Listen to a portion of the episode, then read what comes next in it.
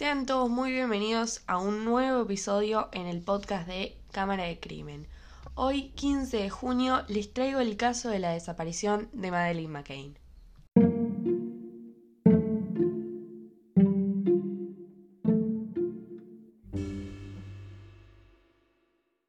Para empezar a presentar el caso, vamos a poner en contexto la familia que fue la que formó parte de este evento. En ese entonces nos vamos a estar situando en el año 2007, donde Madeline tenía nada más tres pirulos, cumplió el 12 de mayo de 2003 y vivían en Leicester, Inglaterra. Era la hija mayor de tres, más sus dos hermanas, y sus padres eran Kate y Jerry, que eran dos doctores. Para empezarnos a situar, año 2007, para ser más específicos, el 27 de abril de 2007, esta familia se fueron a Praia Luz, que queda en el sur de Portugal, un lugar sumamente turístico, a pasar unas vacaciones en familia.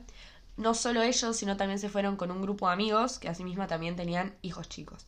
A esto mismo, ellos estaban quedando en un resort que podría decirse que era como un complejo, que es como si fuera un hotel, pero en vez de habitaciones tiene varias casas juntas. Y claramente está la piscina, el bar y tenía una guardería que era donde ellos dejaban a veces a los pibes ahí cuando no sé, se querían ir a hacer otra cosa. Acá es donde se puede decir que empieza la tragedia. El penúltimo día que ellos estaban quedando, 3 de mayo de 2007.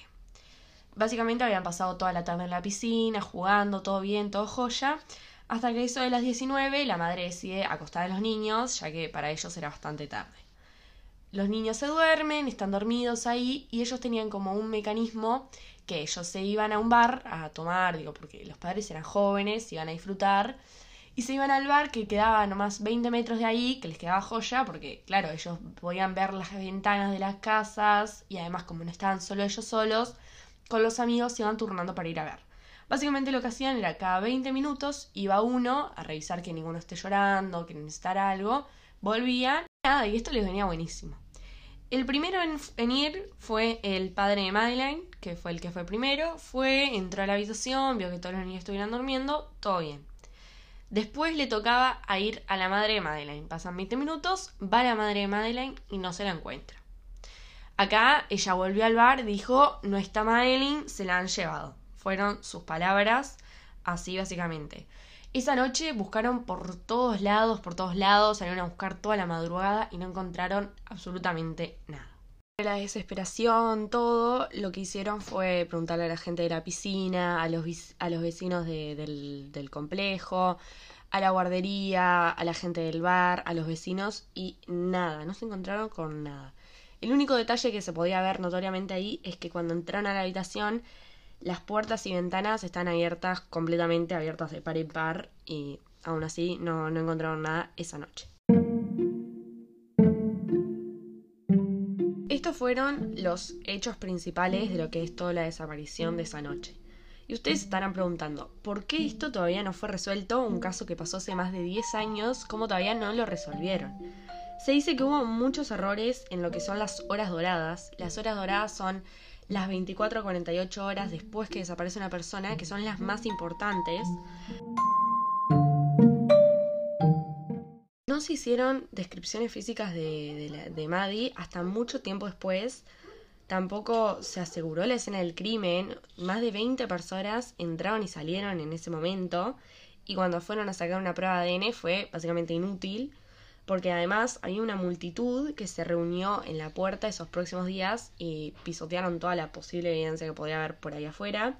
No hicieron bloqueos ni en la ciudad hasta 10 horas más tarde, o sea que si alguien se la hubiera llevado, se le había podido salir del país sin ningún problema. No tuvieron contacto con las cámaras de seguridad del establecimiento, según asegura la empresa que tiene las cámaras ahí, no se contactaron con ellos hasta 15 horas después. No entrevistaron a los vecinos y testigos hasta mucho más después y fueron muy desprolijos a la hora de tomar muestras sin guantes ahí. Era una cosa que no sirvió para nada básicamente y desperdiciaron todo ese tiempo de las horas doradas y es, puede ser una de las razones por la cual todavía no se sabe qué pasó. No digo que no se sabe exactamente lo que pasó, pero digo que si hubieran sido un poco más dinámicos, si hubieran hecho las cosas mejor, se podría tener mucha más información y otra, otros datos que quizá nos hubieran servido para hoy saber cuál fue la causa o qué pasó más precisamente. Bueno, y básicamente, ¿cuáles serían las teorías de quién pudo haber sido la que la secuestró o cómo desapareció? La primera se dice que fue la Madeline misma. Dice que ella misma se angustió o los, los hermanos se despertó o algo y ella misma fue a buscar a los padres, salió de la casa a buscar a los padres y se terminó perdiendo. Aunque yo creo que esta teoría no está tan probada porque si se hubiera perdido la hubiera encontrado a alguien y ahí la secuestró y ahí ya es otra historia. Pero yo no creo en esta teoría. Otra teoría habla de una red de pedófilos o de que fue un pedófilo el que la secuestró, ya que un señor le dijo a la policía que a eso de las 9 y 15 de la noche, un señor caminaba por el hotel cerca del complejo con un niño o niña en sus brazos y no le prestó tanta atención, ya que, no sé, un niño no, no le prestó tanta atención en el momento. También se cuenta de que un señor llamado Clement Frog era un político español que hace unos años fue acusado de pedofilia pero nunca se terminó de comprobar nada de esto y vivía a cinco cuadras del apartamento.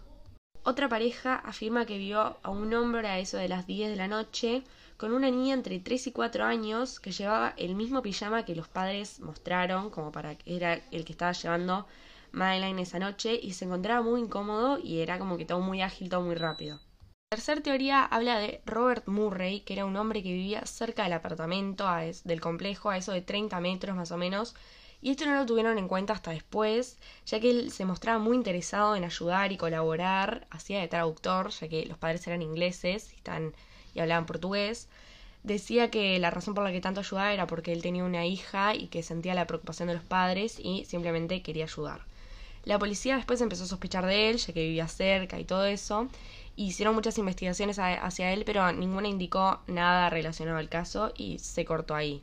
La cuarta teoría habla de un robo fallido. Quiere decir que alguien intentó entrar a robar a, la casa del complejo y no sé, estaba Maddie ahí, se puso a llorar, a gritar y se la lleva como para que dejara de hacer eso.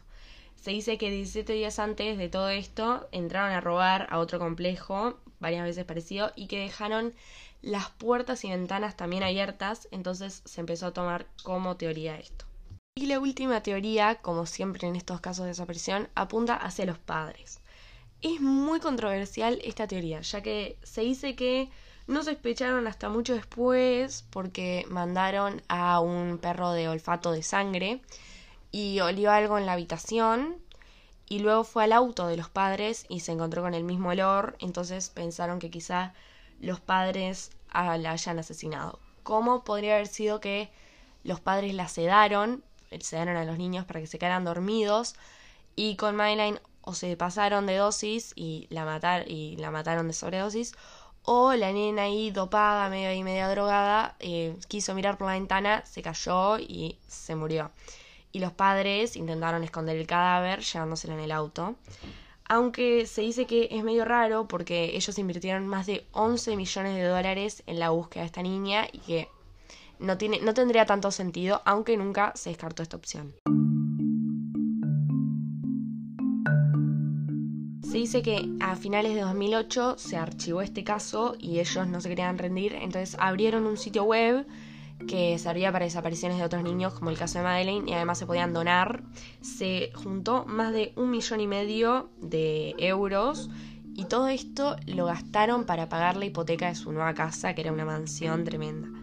Un investigador, un agente del caso que se llamaba Goncalvo, dice que hay muchos detalles que no nunca se dieron a la luz y escribió un libro llamado La verdad de la mentira y, y vendió más de 11 millones de copias a todo el mundo, básicamente como exponiendo la verdad de este caso. que hay muchas más teorías, las mismas teorías pero con otros datos. Estas fueron las que yo encontré y me parece que son como las principales. Yo las que más creo es en la de la red de pedofilia o podría haber sido la de robo fallido, que esa me suena muy rara. La de Robert Murray también podría ser, pero está relacionada a lo de los pedófilos. Pero yo básicamente creo que no fue un asesinato, sino que para mí fue un, secuestro o una desaparición. Básicamente las conclusiones que se sacaron después de todos estos años es que está muerta aunque muchas personas afirmaron verla en muchos lados, hubo más de 8.000 avistamientos, pero nunca se confirmó nada, siempre decían sí, la vimos, ya que era algo internacional que se supo en todo el mundo y muchas personas afirmaban verla. Después también se dice que un psíquico que había resuelto casos así, que no encontraron, ni siquiera habían encontrado el cuerpo de Madeleine, entonces no se podían, no podíamos afirmar de que la habían asesinado o seguía secuestrada en algún lado.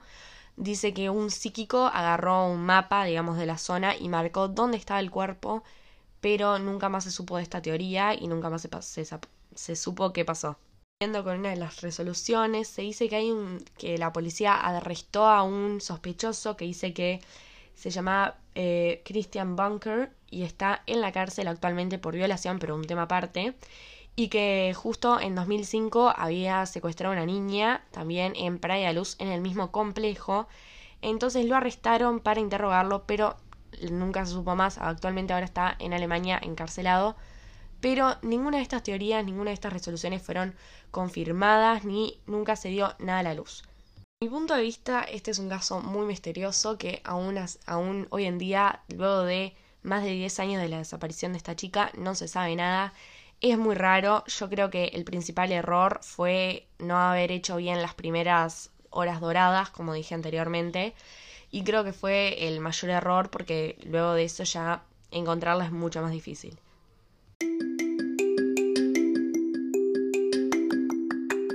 Y bueno, hasta acá el caso de hoy. Espero que les haya gustado, les haya entretenido, pueda haber aclarado un poco las dudas, ya que este caso es muy misterioso, nunca se sabe bien, se dicen unas cosas que no son y otras.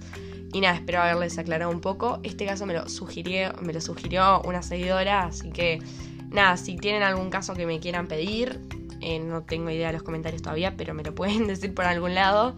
Y gracias y nos vemos en el próximo episodio de Cámara del Crimen.